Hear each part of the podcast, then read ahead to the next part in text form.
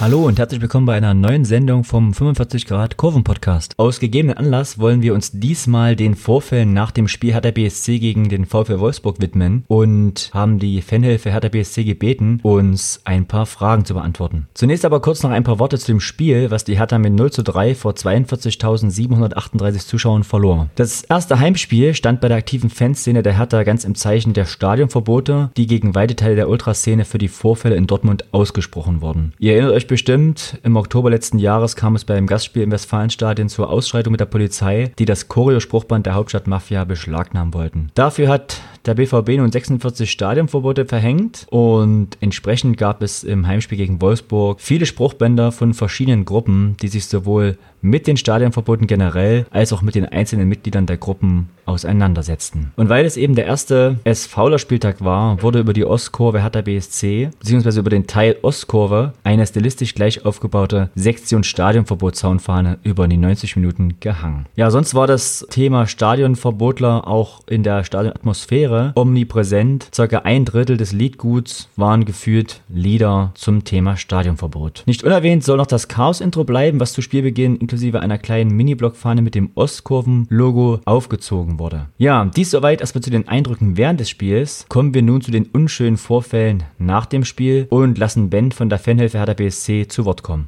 Hallo Ben, schön, dass es geklappt hat, dass wir erstmals hier bei uns in unserem neuen Podcast-Format ein kleines Interview präsentieren können. Thema sollen die Ereignisse nach dem Heimspiel gegen Wolfsburg sein. Und zwar hielt es ja nicht nur auf dem Rasen weniger Erfreuliches bereit, sondern auch äh, nach dem Spiel. Ja, unsere erste Frage, fass doch bitte kurz mal zusammen, was da genau vorgefallen ist. Ja, hallo Stefan, das mache ich sehr gerne. Man muss zu der ganzen Einordnung und zu den Geschehnissen nach dem Spiel wissen, dass äh, das Heimspiel gegen Wolfsburg jetzt das erste Spiel war, ähm, bei dem die äh, eine große Zahl der St Stadionverbote, die aus dem Dortmund-Spiel resultierten, jetzt ähm, das erste Mal rechtskräftig waren quasi und wir somit ähm, mit roundabout 40 Stadionverbotlern in dieses Spiel gegangen sind.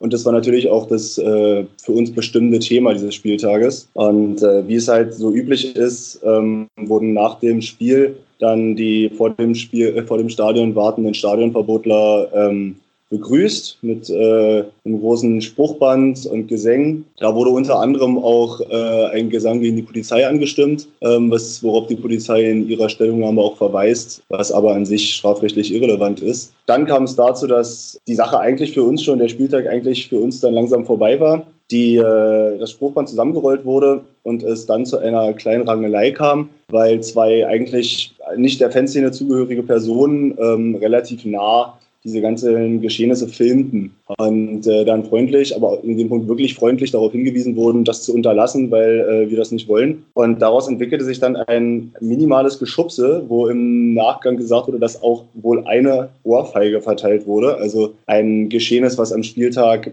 x-mal vorkommt. Und anstatt da jetzt irgendwie die Sache auf sich beruhen zu lassen, die quasi schon wieder selbstständig eigentlich gerade geklärt werden sollte, rannten dann auf einmal unvermittelt behemmte Polizisten in die Menge äh, und versuchten, das daran beteiligte Mitglied der Fanszene festzunehmen, was natürlich dazu führte, dass man äh, das versuchte zu verhindern, aber verhältnismäßig deeskalativ. Deeskalativ verhielt sich aber die Polizei überhaupt nicht, sondern sie fing dann an, wahllos auf alle umstehenden Leute einzuschlagen, die in Anführungsstrichen gesuchte Person, also nochmal, wir reden hier über eine über den Vorwurf einer einfachen Körperverletzung, also wirklich eines äh, geringen Vergehens, über den Platz jagte und alle umstehenden Personen, die irgendwie, ob nun freiwillig oder unfreiwillig da im Weg standen, angegriffen wurden. Äh, unter anderem auch äh, unsere Rechtsanwältin angegriffen wurde. Und das alles unterfüttert war von Aussagen der Beamten oder auch des Hundertschaftsleiters, wie sowas wie äh, jetzt hauen wir sie alle weg oder einzelnen Leuten ein Eins gegen Eins angeboten wurde. Also man schon merkte, hier wurde ganz bewusst, oder so ist zumindest unsere Einschätzung, aus einer Mücke einen Elefanten gemacht, um hier einfach mal äh, richtig loszulegen. Ja, also in eurer Stellungnahme heißt es ja auch, dass die Polizei scheinbar eine neue Eskalationsstrategie verfolgt. Heißt das, dass es in der Vergangenheit weniger Probleme gab? Also grundsätzlich waren die Heimspiele ähm, in den letzten Jahren verhältnismäßig konfliktarm, muss man sagen. Die Polizei hatte sich weitgehend, bis auf jetzt nach, diesen, äh, nach dem Anschlag ähm, am Breitscheidplatz, wo natürlich eine etwas höhere Präsenz wieder gegeben war, aber ansonsten hatte sich die Polizei eigentlich weitgehend aus unseren Treffpunkten äh, etc. herausgehalten.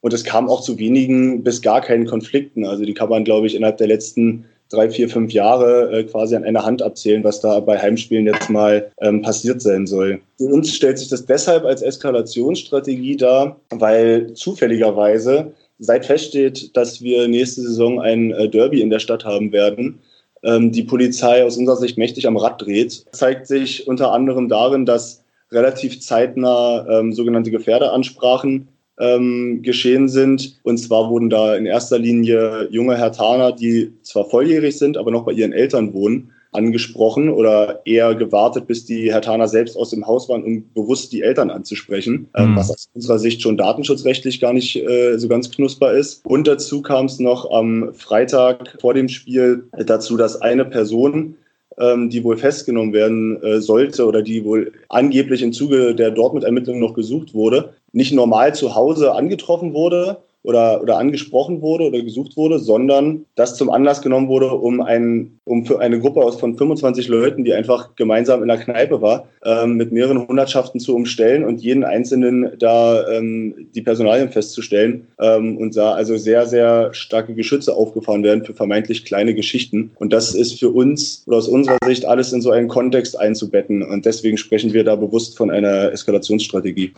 Die ganze Sache hat ja nun mächtig viel Staub aufgewirbelt. Spürt ihr schon, dass äh, eure Fanhilfe dadurch einen größeren Zulauf erhält oder ist es da, ja, ist vielleicht da noch zu früh, das sozusagen? Ja, das ist auf jeden Fall noch zu früh. Da können wir jetzt noch nichts effektiv zu sagen. Was man aber sagen muss, ist, dass ähm, die Stellungnahme medial verhältnismäßig gut ähm, eingeschlagen hat. Da, da haben wir ein, zwei äh, Presseanfragen dazu ähm, nochmal detaillierter auch beantworten können. Ähm, also da ist das Interesse schon da. Ähm, und auch hier jetzt ähm, der Podcast zeigt natürlich, dass die Medienarbeit da eigentlich ganz gut funktioniert hat und wir da quasi in unserer Arbeit bestätigt wurden. Letzte Frage, wie reagiert eigentlich euer Verein? Es gab ja zuletzt ja wieder eine Verbesserung der Beziehung untereinander oder zueinander durch äh, eine Mediation. Gibt es da Support? Also so eine richtige Unterstützung haben wir jetzt ähm, im Nachgang nicht so wirklich erfahren. Was man natürlich sagen muss, ist, dass vor Ort während des Konflikts sowohl Fanprojekt, ähm, aber als, äh, als auch die Fanbetreuung natürlich darum bemüht waren, ähm, die Situation zu schlichten und ähm, dass wir da mit möglichst wenigen Festnahmen rausgehen. Ähm, das muss man den Leuten auf jeden Fall hoch anrechnen, weil sie sich damit natürlich auch selber immer in eine Gefahrsituation bringen und auch diesmal konkret gebracht haben. Von offizieller Seite ähm, gab es bisher jetzt noch keine effektive Stellungnahme. Wir hatten jetzt noch mal gestern ein Gespräch, unter anderem mit einem Mitglied der Geschäftsführung ähm, so, und Fanprojekt und Fanbetreuung, um unsere Sicht der Dinge noch mal außerhalb der Stellungnahme noch mal detaillierter darzulegen. Da wurde uns jetzt zugesichert, dass innerhalb der nächsten Einsatzgespräche vor den nächsten Heimspielen darüber noch mal gesprochen wird. Ob da jetzt aber eine Stellungnahme nochmal rauskommt, die wir uns natürlich nicht nur als Fanhilfe, sondern glaube ich jeder betroffene Fan natürlich wünschen würde, wenn der Verein einem da den Rücken stärkt. Ob das passiert, das äh, steht äh, so ein bisschen in den Sternen. Ja, Ben, dann äh, danke ich dir für die äh, interessanten Eindrücke und ja, hoffe, dass die Sache aufgeklärt werden kann, beziehungsweise beim nächsten Heimspiel nicht wieder passiert. Und ja, bedanken uns an dieser Stelle und sagen Ciao. Sehr gerne. Wir danken. Ciao, ciao.